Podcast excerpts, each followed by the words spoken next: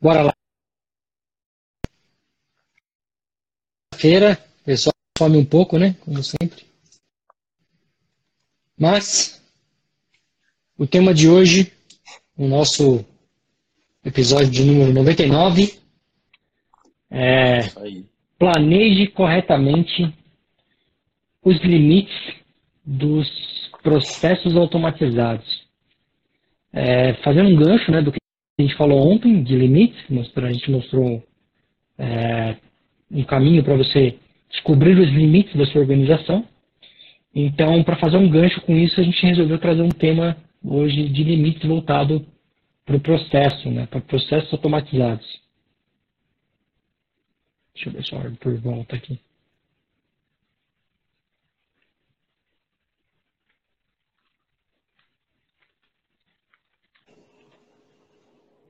Tentar 4G não, cara? Tá bem ruim sua conexão. Tô tentando no 4G agora, cara. Mas parece que tá a mesma coisa. Bom, beleza. Tá me ouvindo? Bom. Eu consigo te ouvir, cara. Sua imagem fica um pouco mexendo, mas qualquer coisa dá um toque aí. Tá.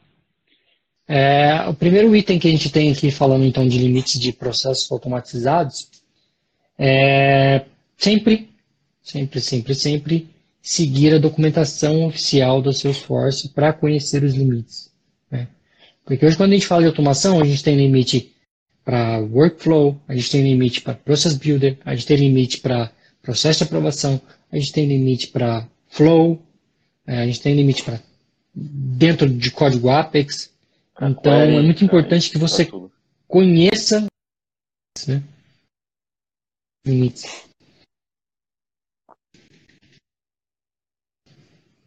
É, um ponto que a gente já bateu aqui várias vezes, né? Desses 99 episódios, a gente já bateu várias vezes, é a questão de que os limites, é, por mais que pareçam ser algo ruim, ele é algo que ajuda a manter é, o ecossistema Salesforce de forma equilibrada, de forma funcionando, né? Porque, imagina que você está num ambiente compartilhado e se todo mundo utilizasse tudo que pudesse utilizar de um recurso não, não seria ambiente compartilhado, algo compartilhado dessa forma. Né? Então, os limites, de certa forma, um, é um bem comum que serve para todo mundo. E lá no finalzinho, até separei algumas, algumas analogias para a gente pensar sobre eles. Né? o quanto que, se ele fugir do controle, pode virar um caos generalizado. Bom, é, um dos primeiros limites que a gente esbarra são os limites de processo de aprovação. Arthur, está me ouvindo? Estou ouvindo, cara, mas fica, tá cortando a sua, sua fala, não consigo entrar para falar alguma coisa. Tipo... A gente está te ouvindo bem, pelo menos, pelo menos eu estou te ouvindo bem. Ah, beleza. Qualquer coisa eu respondo aí. Eu ouvi, eu ouvi, sobre, é, eu ouvi sobre os limites da, da plataforma e o porquê deles, né? Que eles não são uma, um malefício. É... Uhum. Bom, beleza, beleza. Seguimos, qualquer coisa. É isso aí. Agora eu, eu começar, então, o, o primeiro tópico aqui são os processos de aprovações. Né? Eles têm um limite que você pode ter na sua organização como um todo, que é de mil processos de aprovações. Para para pensar, é. mil processos de aprovações tamanho que tem que ser sua org para você ter, de fato, mil processos de aprovação. Estamos aqui no 4G, embora a gente tenha internet de altíssima qualidade, às vezes ela deixa na mão. É. Vamos lá, então. Falando aí dos processos de aprovações, né? É, o primeiro limite que a gente tem, então, do processo de aprovação é que você não pode ter mais do que mil por uma org. E, consideravelmente, mil é um número, é um número bem elevado. Não diria impossível, mas é um número bem elevado. É, Qual pensando que, que, cara, imagina uma, imagina uma empresa que tem vários processos de aprovação. Pô, ela vai ter o quê? Sei lá, 200, 300 já, é um número alto já. Para chegar em mil é um número realmente muito grande. É, o próximo, o próximo limite que a gente tem é de workflows, né? São, ou seja, regras de fluxo de trabalho. O limite para a gente ter dentro da plataforma que de diga de passagem, que diga é. de passagem é uma péssima tradução, né? É, uma péssima Para mim, a Salesforce deveria manter o workflow igual ela mantém o Process Builder. É, é verdade. Faz, seria muito mais. Faz todo sentido, né? Então, o, limite para essa é 2 mil. Também eu acho um número gigantesco. É duas vezes maior que os processos de aprovação. Tudo bem que usa-se mais, realmente, mas ainda assim é um número muito grande. Então, imagina que se você passasse de, de 2 mil, com certeza alguma coisa não estaria certa. Se, se fosse possível que você, que você pudesse usar mais que isso, né? É, um ponto interessante aí é o seguinte, né? É que tanto o workflow quanto o process builder, eles têm um limite que ele é um limite por objeto. Então, além do limite que você tem na sua org como um todo, você tem um segundo limite aí, que é o limite por objeto. Então, por exemplo, o workflow, ele te permite ter até 50 workflows por objeto. É, e o Process Builder, desculpa, o processo de aprovação, você pode ter até 300 processos de aprovação por objeto. Que para mim é um número absurdo. Muita Imagina coisa. você, sei lá, vamos pensar num objeto aqui, reembolso. Né? Imagina que para fazer o reembolso alguém tem que aprovar. Imagina o tamanho dessa regra para você ter 300 processos de aprovação Absurdo. ali no reembolso. É algo que é para mim é algo que é impossível de dar manutenção, né? Sim. É, quando a gente. É, é, legal lembrar isso. Quando a gente fala que é absurdo, a gente não tá falando de, tipo assim, ah, sei lá, é muito difícil de ter, ou é um número que, que para uma empresa ter isso, ela é muito mal organizada. É no sentido de é um absurdo que se tivesse isso, com certeza a org estaria, estaria com sérios problemas de performance, com certeza. Tipo, é, eu acho que nesse que caso a, a saúde da org não tá legal, né? Não tá legal, né? E aí sim, ela vai estar tá totalmente lenta e não vai servir para a empresa, porque ela não vai ser um, um produto, um, algo.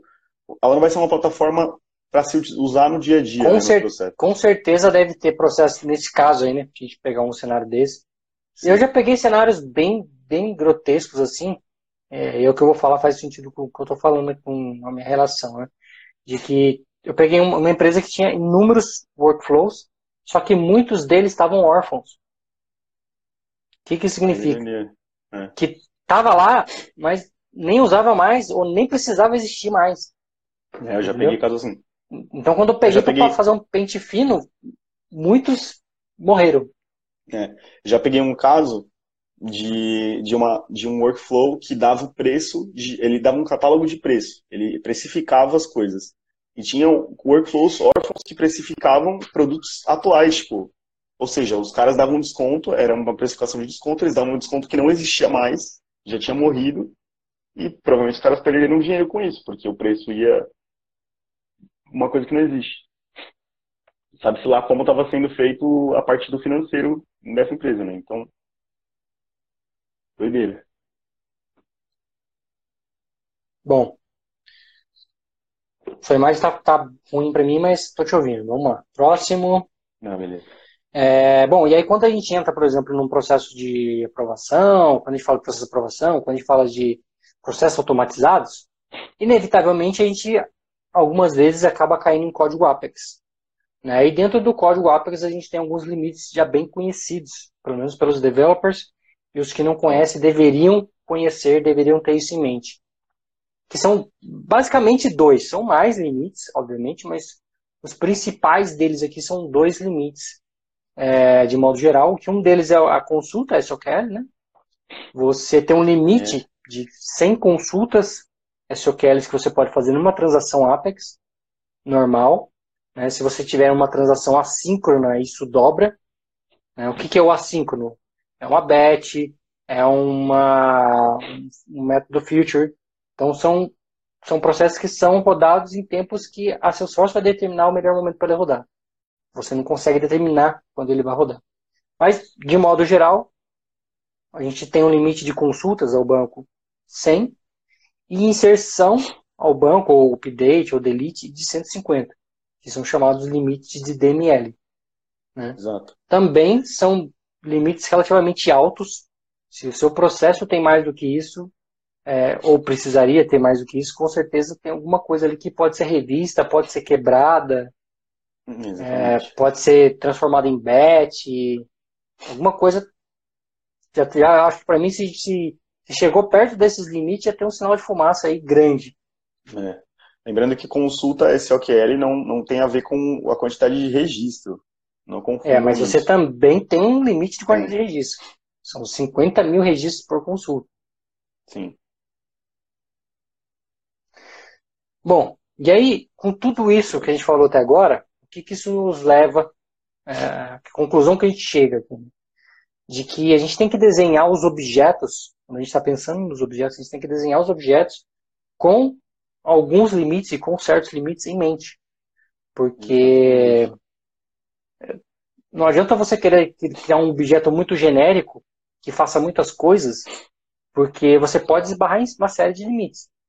Então, é, se você tem uma empresa que tem é, inúmeros processos de aprovação, por exemplo, para reembolso, seria o caso de, de repente, você quebrar em dois tipos de reembolso. Né? Exato. Só, um, só um, um, exemplo hipotético aqui, né? mas é, um, é uma forma de você usar o objeto a favor dos limites que existem dentro da plataforma. É, esses casos, esses casos que a gente falou de, de workflows órfãos são é, é, uma das coisas que você tem que ter em mente, né?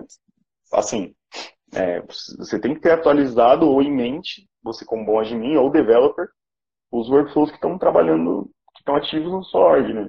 Se você tem coisa que não está sendo usada, muito provavelmente isso pode bater num, num, erro de limite não só de workflow, que, que é mil ou dois mil, né? No processo de aprovação mil, no workflow dois mil, mas, por exemplo, é, a gente já teve casos de trigger que a gente está fazendo a consulta e acaba chamando outra trigger que estava ali que ninguém sabia e bate limite, então isso tem que ser muito bem pensado também na hora de estruturar uma trigger ou, como o Fernando falou, um método que seja assíncrono, né? uma batch, algo do tipo.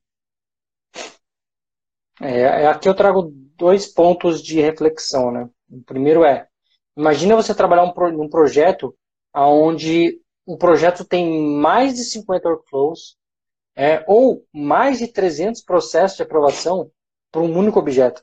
Né? Ou, óbvio que você não vai conseguir ter mais que é o limite, né? Mas, uhum. de modo geral, imagina, imagina isso, né? Um, objeto com 300 é, processos de aprovação. Uhum. É algo que é ingerenciável, eu diria. Né? Sim. Hum. Mesmo que fosse, mesmo que fosse uma, vamos supor que seja uma, uma plataforma do CRM que permitisse o que você quiser, que seja open e tivesse, você criasse isso, passasse esse limite, imagina o caos que seria para qualquer coisa que você fizesse. Tipo, qualquer inserção de registro ia bater em 300 lugar de gatilho, vixe, ia ficar rodando ali, ó. É, yeah. e aí vai, isso que você falou vai encontro com o segundo, com o segundo ponto de reflexão.